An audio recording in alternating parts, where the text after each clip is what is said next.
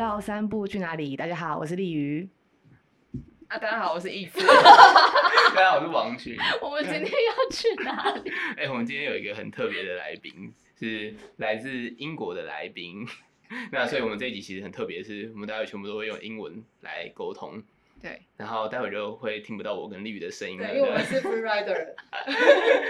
OK OK，然后我们今天有来宾有呃 Letitia，嗨，大家好，我是之前前几集来过的 Leticia。and we have Dom. Mm -hmm. Hello. And Natasha. Yeah, oh, and we have a, and and DK. so today we're gonna to um, talk about the topic um, just like the difference between Taiwan and the UK, starting just how do the student choose their major, and also how do they find their future job when they are studying. Okay, really interesting. I mean, Tash, do you want to field that one first, or how So- you found it? You had a very different journey to me when you were growing up because um, me and Tash have known each other just for a bit of context for many, many years. Um, we're in a relationship. We've been married now. Uh, got married during COVID, and we've been dating for about 15 years. So we're like high school sweethearts, basically. Um, and we've had very different journeys, both in the UK, which is good because it will show you the contrast between, you know, how different people in the UK choose their majors, choose their future job, and that sort of thing. So if Tash goes first, she's um, she's a bit of a different story to me, so I'll let her lead. I suppose in the UK, actually, there's not a lot of emphasis on choosing your career from a young age. Um, in terms of you go through school and, and you have to do sort of core subjects, so you know you have to stick to science, English, maths, um, and then there's a little bit of options around the humanities. Then you sort of go into college and there's a few sort of careers talks, and then a little bit of more emphasis, and people get a little more stressed about what what they're going to do sort of longer term. But unless you're sort of um, inspired at that stage uh, by either your parents or maybe a careers talk, you could actually probably just go on to university without any clue of what, of what you want to do and just take a subject that you enjoy. Maybe not with an emphasis of what you're going to do, sort of longer term with that. Um, for me, that was a little different. Um, so my parents were a little more pushy than you, maybe conventional English parents. And from a sort of a young age during high school, my, my dad really did want me to be a doctor. So he sort of forced me to study a lot more maybe than sort of normal parents would. And then, you know, um, made me do a lot of sort of additional activities like extracurricular hobbies like um, lots of swimming and kickboxing and, and sort of music playing to make my CV look a lot better and for my applications to medical school. Um, and that, that's how I sort of got into that really. So from a young age, I was sort of directed into that career path. Um, and then I guess um, see. I noticed you called it a major, and I guess we don't really call it sort of major and minor subjects. Really, you go to university and you pick your subjects, um, and it's usually one subject. There are a few universities which are going over to more American style and picking sort of dual um, dual degrees, but still we wouldn't really call it major and minor. It's sort of one core subject that you study. Yeah, so I suppose, yeah, so I suppose in British culture, I guess there's not a lot of emphasis on picking the specific career. You could probably finish your entire study and still not know what you want to do and just get a job, actually. Yeah. Yeah. Which funnily enough speaks to my experience, to be completely honest with you. Um, so I had a different experience to Tash. Um, I was speaking to NU a bit earlier about this, and um, Tasha had almost like Taiwanese parents, it sounds like, um, from what the common experience is like. They were very pushing her, directing her towards doing something. Um, from my childhood, my um, father was a, was a solicitor, and my mother was a nurse, and they just wanted me to kind of go through schooling and kind of experience as much as I possibly could without really pushing me down one career path in particular.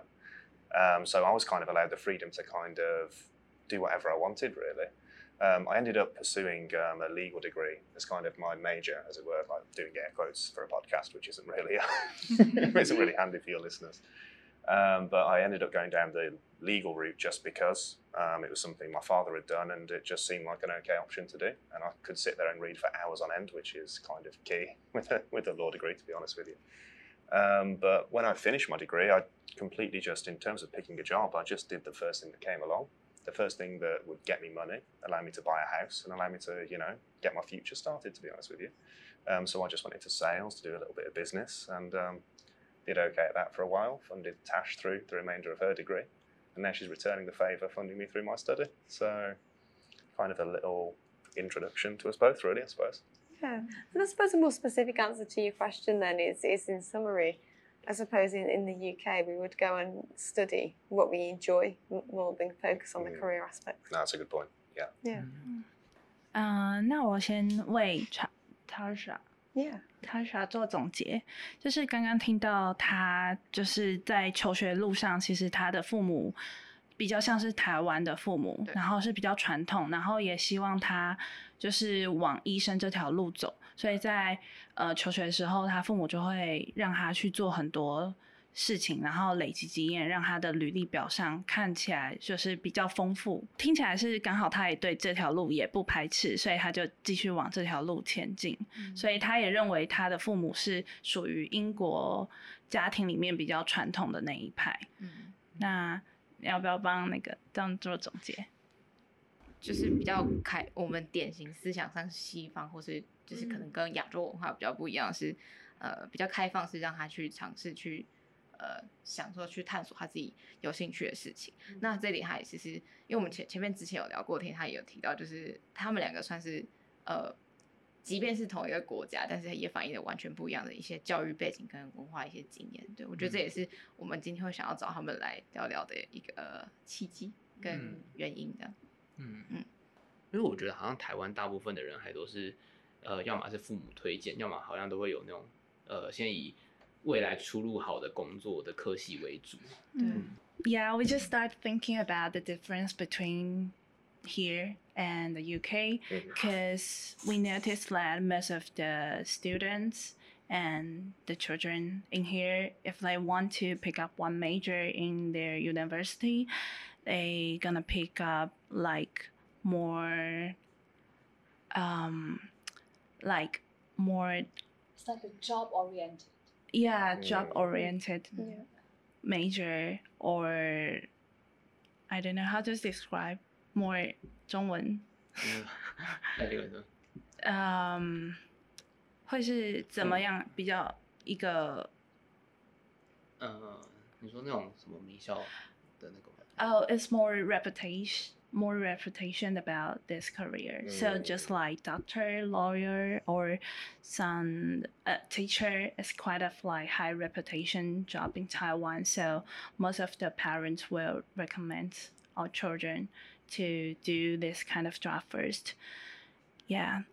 And it's quite surprising that i heard Teresa, you said your parents like want you to do the doctor in the future but i just like heard of somebody talk about the um, the doctor in the uk is quite hard and quite intense Mm. because because the working hours and the pay is quite not balanced Actually, it's not just that, it's the whole process of getting in. You have to have top grades to get into medical school. It's very oversubscribed, lots and lots of applications. So, for instance, my medical school had three and a half thousand applications for a hundred places. So you have to really, really build up your CV from a young age to make sure you could get in. And then throughout medical school, actually, you know, the work was hard. So when you do get into being a doctor, you've already worked very, very hard so you're quite used to it. And the pay is not not amazing. It's not, um, especially when you're a young doctor. But as you get into sort of the, the the idea is that you get onto a training program to become a consultant because when you're a consultant, you do get paid well. So I suppose for doctors, there's actually that that vision that in the future you are going to be paid quite well eventually. So you, you work hard to get there. Yeah, and I think there's there's always careers in society that are leaned on by people that are in power, like governments, for example. So, being a doctor or being a social worker is something that you have a passion for. You have a passion for wanting to help people and wanting to make a real difference. So normally, because these people are quite, you know, emotionally sensitive, they want to make a difference. They're working for a higher goal. Unfortunately, they'll do it for less money because it's something they're drawn towards. They gravitate towards it and so that's exploited in many instances just I'm guessing in Taiwan as it is in the UK. Mm. And that's why Dom didn't do it, you know. Yeah, I was like, nah, thank you. Give me money, please.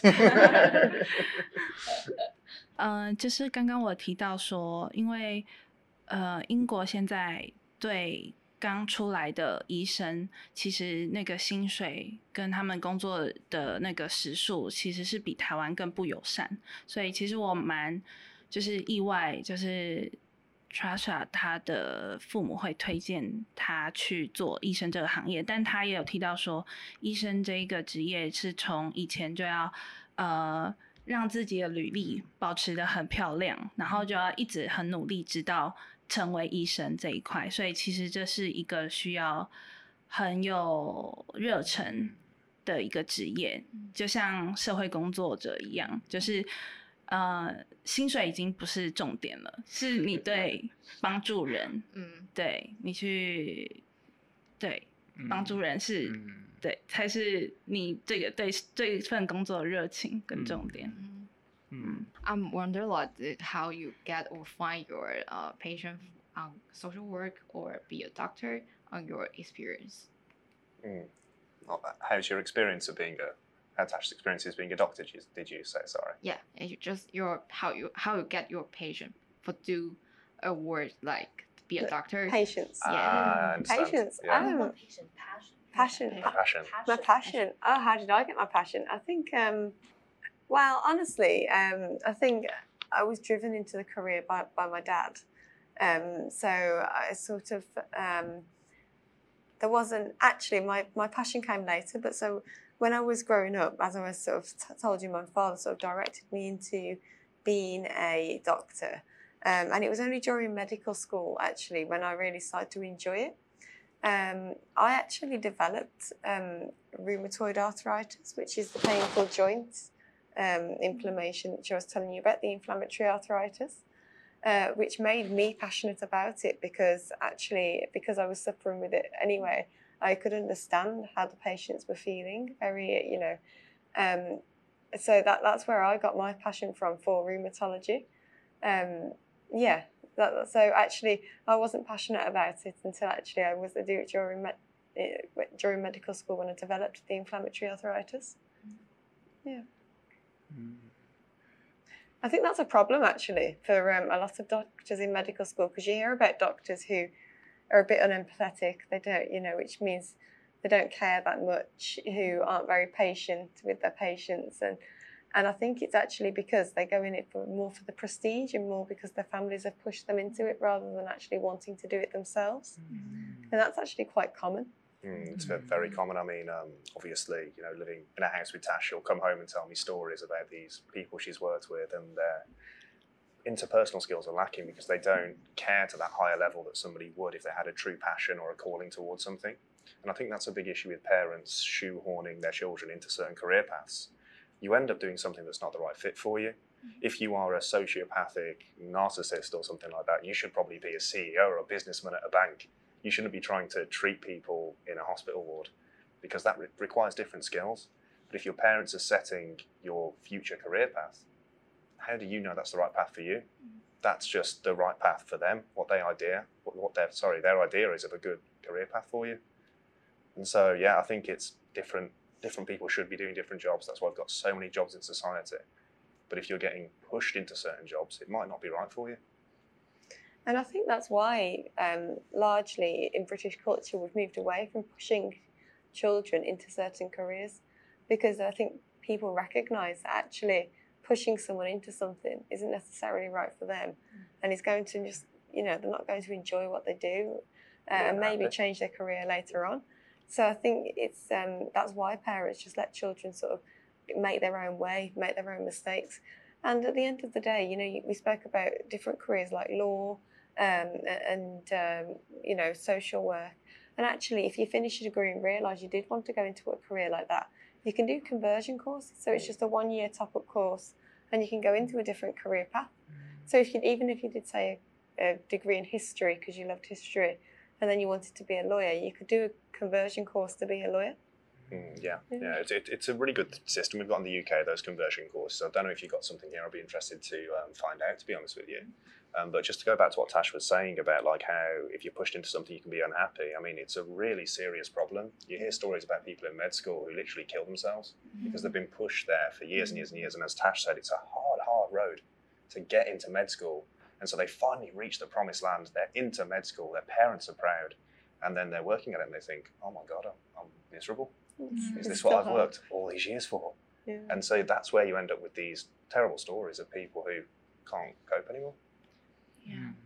I think the most important thing is that if you do the thing you like and you, enjoy, you just feel like you do for yourself, not for the others. So you can find a passion Yeah. in Yeah. your job, in your Mm. future.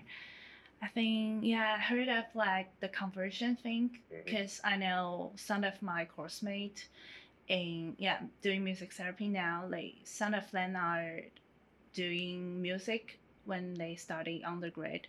So like do like psychology for the conversion and like go into our course. So it just kind of like combine two of the professional in one course. So maybe we could talk about conversion later, but I don't want to like make your talk a little bit summary 摘要式的说，就是刚刚 其实我他们有提到关于就是找到呃如何找到自己的热情这件事情。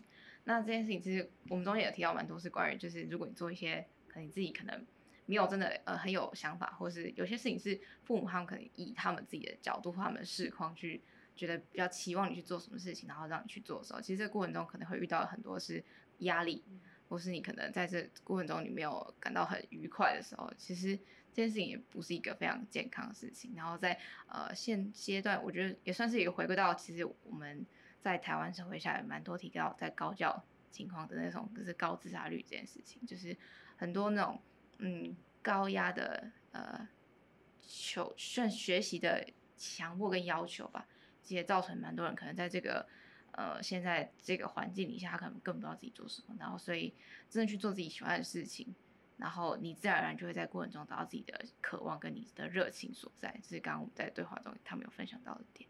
we quite wondering about like h- h- what how does the conversion course work because we don't have like kind of course in Taiwan. Yeah, so we have kind of a similar situation in the UK, really. I mean, I can speak for one in law because that's the one I'm aware of because I did a law undergraduate degree and um, obviously I was mixing with people in the law school who were on this conversion course. Um, so it used to be called the GDL or Graduate Diploma in Law, but it's probably changed its name now. We're always changing the names of our courses. Um, but basically, it's just a quick, very difficult, very intense conversion course, but it's got to be because it's making your degree a qualifying law degree.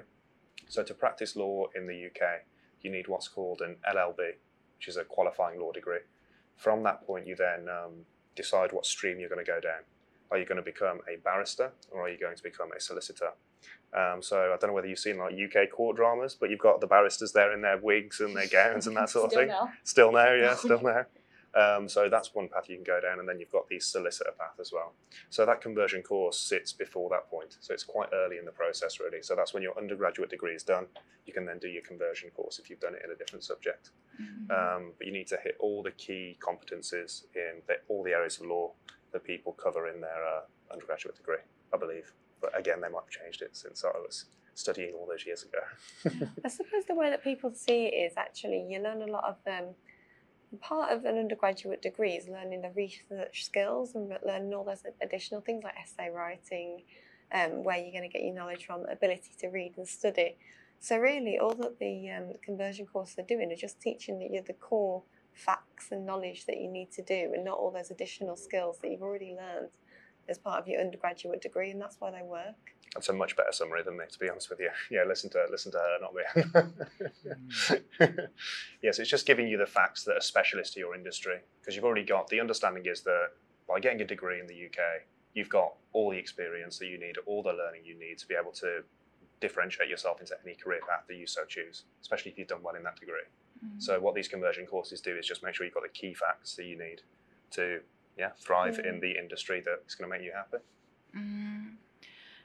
Oh, so it sounds like if you got the conversion, so you can get the something you didn't attend it in undergraduate. Mm. Like if I do psychology in my Mhm. undergrad, undergraduate, but I Mhm. want to uh, study the law Yep. psychology, so I can do the law conversion. Mhm. Yeah. and that will make your law, uh, your degree, sorry, a qualifying law degree. And um, there's not a massive focus really because um, so my PhD that I'm doing right now is like criminology and psychology com- combined. But as I say, my degree was in law, my master's was in law. So they've just they know I've got the skills to do research, to sit down and do reading for a time, and they've said, okay, now we're just gonna shove you into this area you've got no experience in. Good luck. so, um, so yeah. It's even worse if you're a doctor, actually, because uh, they just assume you've got knowledge to do everything teaching, you know, research. You don't have to do additional courses or, or learning. You just get have to do it. Mhm. Like it sounds really good. Like it have some kind of like conversion to let you like grab the points Mhm. in this part of the major. 嗯哼嗯，那那那你稍微总结一下，我们就时间差不多。好。 So this kind gonna be the last part of Mhm. our podcast. Yeah, no problem. Okay. So I'm gonna make it a quick summary for the conversion. 呃、c o n v e r s i o n 它，呃，我觉得它比较像是衔接教程，它有点像是说，如果你想要在你的硕士，呃，转换跑道的时候，那在英国就会有一个这样子的衔接教程，让你去，呃，学习一些， 呃，在大学时候比较重点的课程，像是如果你是像样他说他之前是法律系的，他的大学跟硕士都是法律，但他现在就转到心理跟犯罪心理。犯罪心理，那就会有一个人就推荐他说，那你去上这个课程就可以学到一些跟心理相关的知识，这样子。那其实呃听起来是这个教程可以帮助他们未来的那个硕士或是博士的衔接，这样子。I want to ask one question about um uh, be, because uh, we service for the um adult 哎不是 adult 是那个青少年呃 teenagers.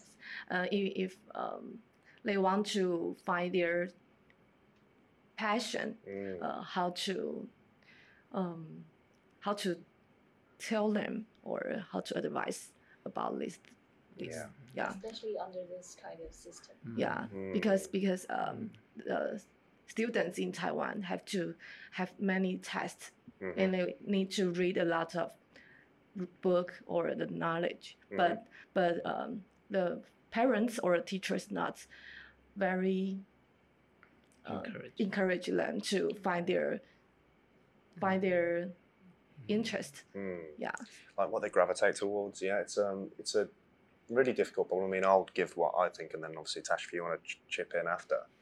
Um, and I'll be interested to hear what your opinions are on this yourselves. Really, obviously coming from the system, it'd be quite interesting. Because I think as a teenager, you're going through life at such a rapid pace. There's such a focus on pushing you through the system and making you achieve these high grades and do this. And um, I mentioned to Enya earlier, a lot of that comes from a place of love from a parent. They obviously want the best for their child, and that's why they're putting all this pressure on them. It's because there's an anxiety. They want them to be successful in the future. But that detriment to the child is that, or the teenager, sorry, is that they might not be able to have all the experiences that they need to find that passion. Because for me, that's where that's how you find your passion really it's living a complete life it's doing a number of different things trying things sampling as many things as you possibly can because you never know. If you never pick up a guitar how are you to know you won't be the next prince or you know jimi hendrix? You'll, you'll, you'll never find out. And the world not only you miss out but the world misses out on that as well. Because when you find somebody who has a true passion you can tell. You speak to that person and you can see their eyes light up. You can get a feeling for them that you know they're doing something that makes them complete and makes them very very happy. And the output the things they actually produce is so much better than somebody who is just you know doing a nine to five or punching in and just attending their day job. But it's a really difficult question and a really good question. How do you find your passion? Uh, for me it'd just be trying to do as many things as you possibly can and how you do that when you're getting you know pressures put on you by parents by family. It would take a greater man than me to give a concrete answer there. But for me, it would just yeah be to try and do as many different things as you can, and you know try and find support networks and other people around you that are going to help you find these things because most of what we find in life tends to come from the people you meet ultimately.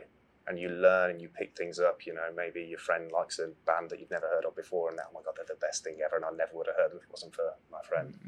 So i think it'd just be like meeting people doing new things and um, yeah putting yourself out there which takes courage a lot of the time especially if you're going to be fighting against pressures from your from your elders or from you know different people but it's just being brave and going out and doing those things so very long. You'll notice I give very long, convoluted answers. So I do apologise, but that's that's my uh, that's my opinion there. And uh, again, Tash to provide a pithy and perfect summary that will be far better than mine.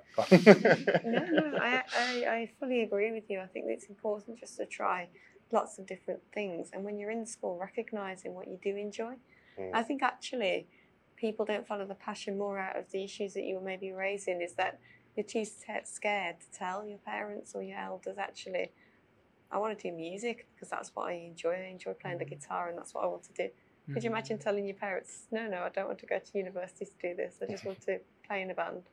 Yeah, so it's about just having that courage to express yourself. Yeah. Yeah. See, much better and more elegant summary. I told you.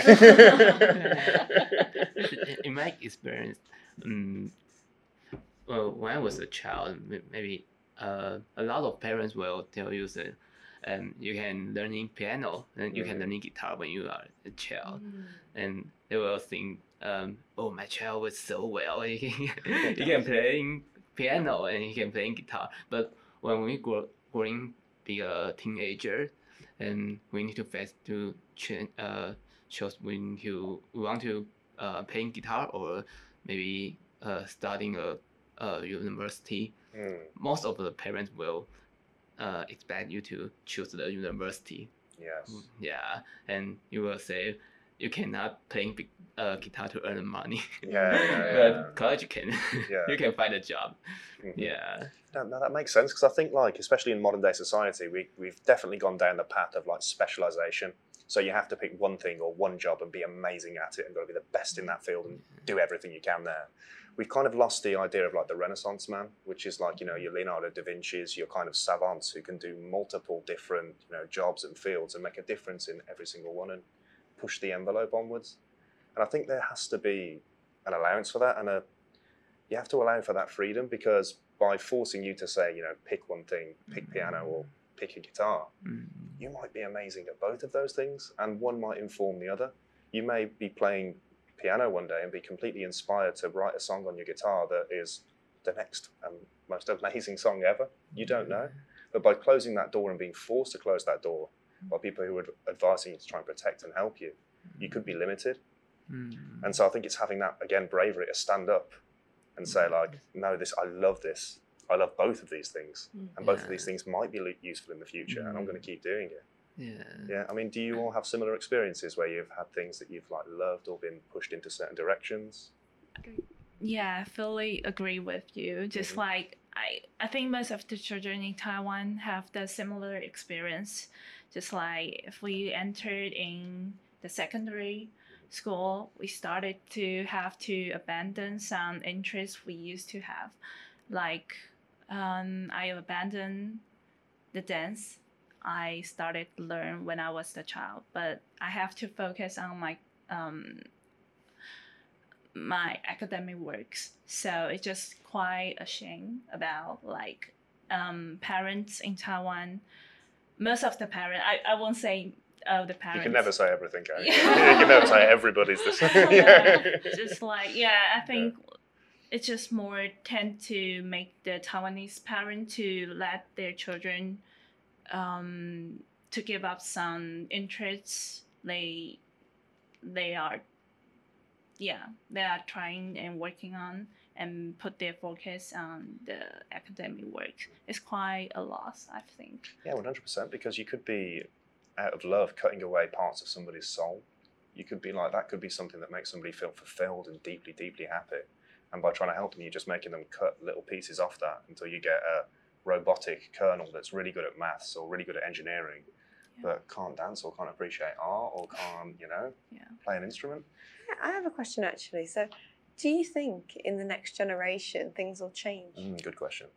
我们这是呃呃，I I think our gener generation have the same points, but but I think um if we are the parents and our children maybe don't know what can they do? what what can they do? Yeah. Mm. Uh, uh, I think the the freedom need need the need the rules, Mm. but yeah, but but if there are, there are no rules and they they don't know what is what is freedom. Mhm. Yeah. I mean, Tasha's an example of that point working. It's somebody that was pushed into a field and then found that they loved it after, you know, a couple of years of being there. So actually, I don't necessarily disagree with the way that that happens. I think a lot of people in the UK, one thing we suffer with is well, we've had a lot of freedom. People feel lost. They don't know what makes them happy. They don't know what to do. Mm. There's too many options. There's graduate schemes. Which what do they pick? And actually, if you've had a lot of pushing from a young age, direction given to you, you know what you're going to do. So in a way, that that makes you a little more happier because you already have a plan in in mind. Hmm And also, the, the competitiveness of everything doesn't help at the moment. Obviously, we're a competitive species, so everyone's trying to outdo everybody else, and we're all competing for the same amount of jobs, aren't we, fundamentally? Mm. And in the UK, and I know you've got a very high degree rate here, like so many people have degrees now, so if you're all applying for a job, and everybody's got a degree, mm. what makes you special? What's going to make that person pick you out of the next person? Mm. So there's always that competition to do more and do more and do more and do more. And if your parents, you know, if you're up against somebody who's been pushing, if you're up against, if I'm up against Natasha, who's been, you know, building her CV from age 12 to make it the best CV possible, and I've just kind of, you know, coasted through life in the way that I do, I know who the um, recruiter's going to pick. Unless I can meet and charm them in some miraculous way, which is a big ask. So, I suppose one thing I'd say is that, as with any difficult topic, which this is definitely a difficult topic, there's no right or wrong answer. Mm. I think like it's there's flavors. Sometimes it's going to work. Sometimes you're going to end up with a Tash who's been pushed and pushed and pushed and loves her job. And sometimes you're going to end up with somebody who is pushed and pushed and pushed and is the most miserable, sad person you've ever met in your life. Mm. But I'd like to think, because I'm an optimist, there's more Tashas than not. There's more people that f- mm. can find their passion somehow. Mm. Yeah. Mm. Um, 刚刚从你们提问说如何帮助青少年找到热情这一点，那这样他有说就是不断的去尝试，然后不用呃不要局限在一个框架里面，让自己去尝试更多可可能性，就是可以找到新的热情的地方。那刚刚也有问到是下个世代会会不会改变这一点？那呃，丽宇有说他觉得你你觉得我觉得，我觉得下一代可能会因为太多选择跟自由，反而不知道自己喜欢的是什么，会迷失方向我。们好像都觉得，如果我们是家长的话，就会愿意给他们更多的尝试的空间，然后会变得就是像丽宇说的那种状况。嗯，嗯嗯，那我觉得最后不论是呃我们这个世代愿意让下个世代尝试更多，或者是怎么样的，那不论如何，就是愿意让他们去尝试，或者是保持自己的开放性，以及呃愿意尝试新的事物的心，嗯，就我觉得都都是好的，嗯，对。It's our final card. Oh, So um, you can pick one. any card. Yeah. Okay. Hey, is this like a magic trick? or any like. Yeah, I have a word. And can read that sentence. Okay, so my energy is radiant and peaceful today. I can show my anger in a constructive way. Mm. That's a good card for Yeah. you. She's always very angry. You do think I'm angry a lot, don't you? How do you feel to read the sentence on the card? I think actually, I agree with it. Actually, I do think um, I do feel very at peace today. Um, and I suppose when you say anger, I suppose um, I suppose interpret that sort of wrap it in the same ball as sort of stress and uh, and sort of negative energy.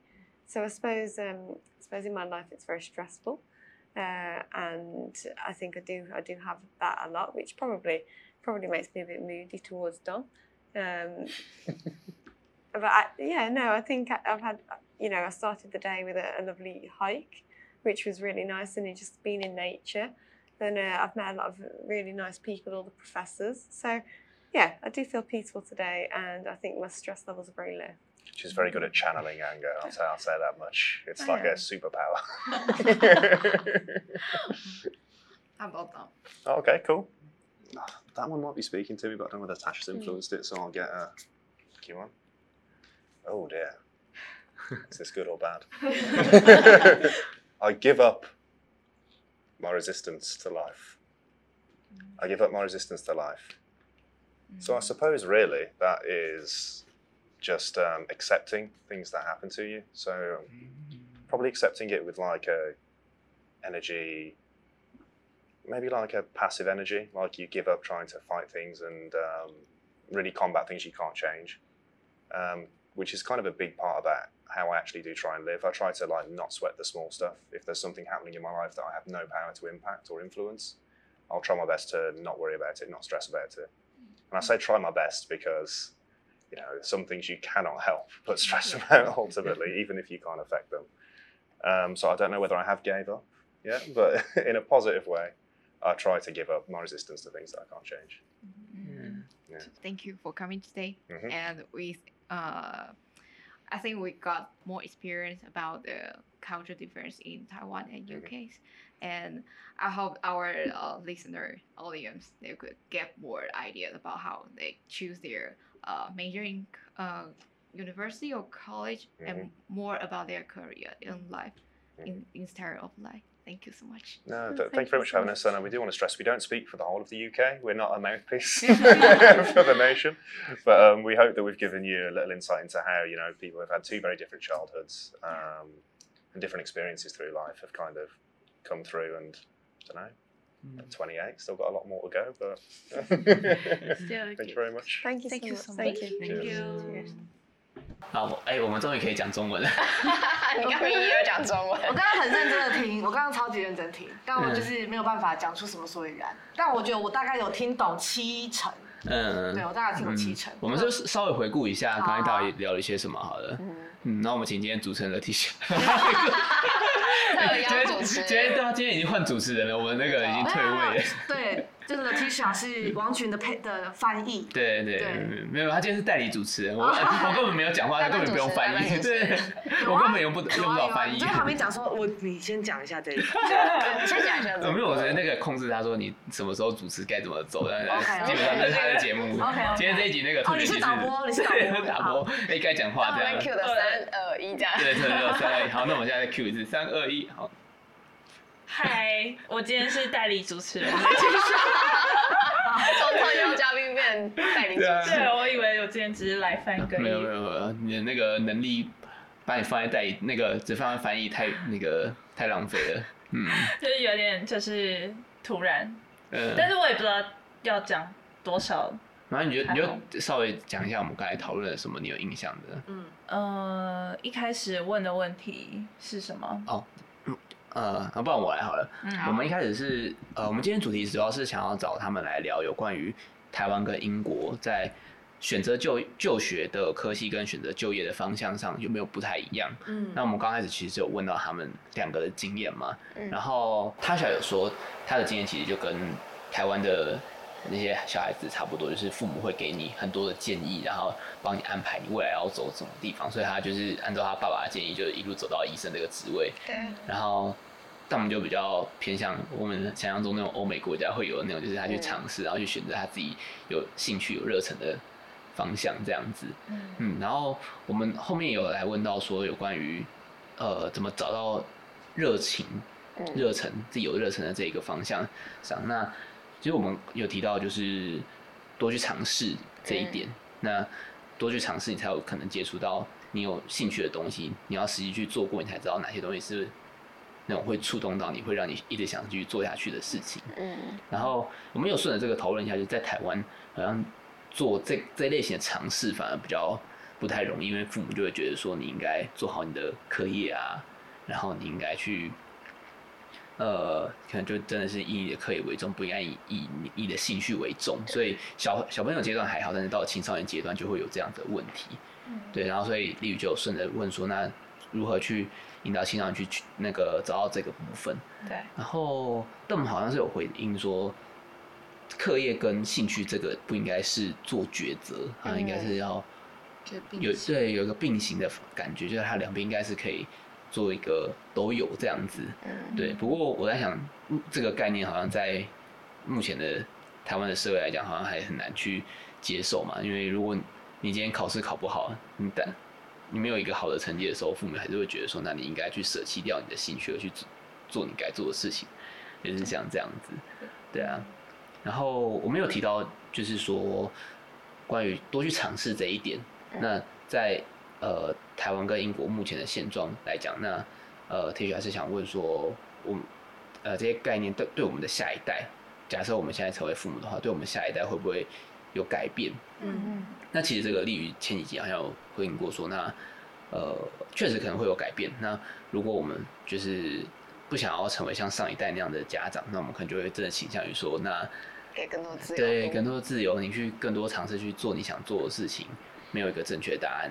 然后接下来其实也蛮有趣的，他就回应说，他现在那边其实也蛮多对，就蛮多人都会有很有这种要追求自由的感觉，但是自由相对应的其实就是一个比较没有架构、没有架构的一个社会。那也也不能说没有架构的社会，就是在在于选择目标上面，你会比较没有一个方向性，没有一个架构。太多选择的状况下，你反而会不知道你到底要的是什么。对，那在如何在这两个之中取得一些平衡，那这个是真的是每个文化环境都需要面对的课题啊。嗯，对，嗯，好吧，那今天听完就是他们讲的，那大家有什么想法吗？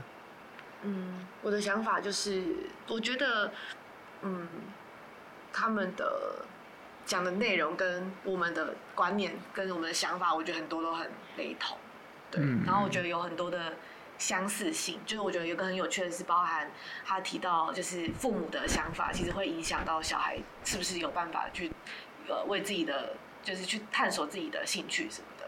所以呃，我觉得这这个东西也很回应到就是我们的身上，就是文化虽然我们不同，但是呃在这件事情上面也有一些蛮相似的地方。这样，但我觉得另外一个特别就是在跨学科的，就是刚刚那个哦大文对提到的那个，嗯还有一个类似一个转衔的课程，嗯这对台湾来说似乎不太。就是如果说你我我我读社工，我不想读，我要读其他系，嗯你就要各凭本事的这种，就是没有那个什么所谓的就是一些嗯转型课对，就是程这样，嗯然后台湾可能并不鼓励吗？还是就是你真的要很聪明才有办法去以同时跨到很多的对学科上这样？我觉得这个就是蛮蛮嗯蛮有趣的，就是我们在跨科的门槛很高。嗯，我刚好像漏掉这一块，他其实就讲说他们在选择方向的时候是有呃一些课程会协助他们做这件事情。对啊，因为其实像我们三个都是社工接社工嘛，对，嗯，就没有什么差别。但是对于那个邓来讲，他是从法律法律再接到犯罪心理对犯罪心理，那这个之间其实是有一些门槛上去。那好像国外就会比较有有鼓励你去做这样不同的跑道转换，相对于台湾来讲。嗯对啊，因为像那，接下来之前也有转换过的经验，其实父母好像一般来讲都会觉得说，你是不是念不好，你想要换，然后或者你都已经念成这样了，你现在要换或什么之类的，嗯感觉会有点前功尽弃的这种感觉。爸妈会觉得你为什么这边沾一下，那边沾一下对下，就会觉得你没有定没定性没定性，对我是被这样被念过。哦，你也这样被会念过对？啊，就只是因为我之前做做失智症，然后跑到做长辈，又跑去做其他的领域，然后就觉得我没有定领域性，换就对他觉得我就没定性。嗯，嗯，对啊，所以好像在台湾比较不太鼓励你去多做尝试他，认为你要往一个方向决定了，你就继续做，继续发展。所以就这个也是那个台湾跟英国还蛮不太一样的地方。嗯你有想补充的吗？就听起来好像台湾的职业发展比较偏向是希望你往专业单一专业化发展，对但是英国那边好像蛮鼓励，就是你先多尝试自己有兴趣的，然后以及你呃会的热嗯呃那叫什么有能力的，嗯，那你这样子看可不可以将两个结合，把它发挥到最大？嗯。我觉得是蛮就在这点上，我觉得会比较不一样。嗯嗯，对那个一开始的想法，以及父母会如何鼓励小孩的那方向，我觉得应该是这方面会嗯，比较不一样。对啊，因为我们有提到说，在台湾的学生在选择就业、就学的方向，都会比较偏向就业嘛，就业导向。我认为就是这个科系以后有好的工作，然后或是这个科系念出来，就是大家会觉得好像诶很有名，对，很嗯就是有那个地位、社会地位在的那种感觉。嗯，嗯嗯，然后在英国的话，就比较倾向于就是先念自己喜欢的科系。当然有，当然也不是全部的父母，其实都都有找到，就是每个文化底下都会有，就像光谱不同值这样子。那嗯黑小他的就是父母就是属于比较偏向控制，就是介入比较多的那一种类型嗯。但大家都各个文化之中其实都会有这样。嗯，那一直有什么想法呢？我刚刚就是在想的是，其实这也许这是文化的因素吧。我觉得对于到底有没有试错的机会这件事情是容不容许的，好像相对来说，可能在台湾社会下比较难。就是呃，父母会觉得你做了第一个，我们人生最大的第一个选择就是做大学。呃，科系的这个选择，然后他们就会觉得你做了选择，那你未来就要呃一定要做一个类似的、嗯或是相关的工作，嗯就赢在起跑点。对，然后你就是要一直延续下去。可是，嗯他们他们会把呃，就是你转换跑道，或是你觉得这件事情不适合你的这件事情，就觉得好像呃，就是不可容忍，有点那种感觉吧。但其实嗯有时候我觉得。就是人生还这么长呢，我们应该要给自己更多的机会去尝试。也你要说是说试错，好像也不是说试错，因为其实那个本身就像我们刚才对话里面有提到，你呃，你今天做这个经经验这件事情，这个兴趣，或是你从小可能有经历过才艺这件事，无论是弹钢琴啊、跳舞、弹吉他什么的，它也许不会是你的毕生职业的一个很主要的选择，可是它也许会变成是结合你的专专业，然后成为辅助的一个东西。嗯然后，所以我觉得。呃，也不是要用试错的机会来去看这件事情，应该要说就是让自己有更多的机机会去探索嗯自己到底真正想要的东西是什么。嗯对，那我觉得这个也很难，是可能就是要跟上一辈的人沟通，嗯然后这个文化环境是需要去改变的。嗯因为刚刚有提到一个，他也一直很强调是要有那个勇气去做嗯这件事情。或许呃，可能亲呃，我们的父母的态度是想要保护，对就是想要让你走在一条，我嗯。确保你这条路绝对是完美的、嗯。对的选择，嗯。所以呃，反而会阻挡了我们鼓起勇气去尝试错误的，或者尝试其他不同路线的可能。嗯，嗯，所以我觉得他的提醒对我来说也是一个很大的提醒。嗯，那那我们这一集就差不多到这边。那今天也算是我们一个特别集啦，嗯，就是衔接在第二季跟第三季是之间听。力大挑战，对，对，有发现大挑 对啊，而且这真的是一个很大门槛。发现刚才那一集里面就是都没有丽宇的声音，也没有我的声音我。跟你说，我我这一集听可能没办法要转，没有办法转一点五倍速，我可能要转零点五倍速。真的，对啊。哎那我们要在这个环节介绍一下我们今天还有另外一个来宾吗？恩女，那同学是是我们的专忠实听众，对。加上这一次的那个经纪人啊，带对两位经纪人对经纪人，没合的，没合的没合，接待。帮我们接待两位 那个外外籍嘉宾来跟我们录影这样，然后所以要不要请他就是自我介绍一下？有需要吗？我觉得我们以后未来有机会会可以邀请恩宇来聊。对啊，以后以后可以没有，我只是只想要听讲听他讲英文而已，没有其他的理由，没有其他的理由。因为我觉得刚刚的那个对话，其实有，我觉得我们可以有机会可以聊一个，就是那个学科转换这件事情。哦，哎对，学科转换大师，哎，这只有而且还没有转衔课我还我程，还没有办法还没有转型课程可以念的，好好笑。必须给跟大学部一起修课的。而且现在瞪我们，他说不要再 Q 我了，不要搞我。你刚刚录完音我要吃饭。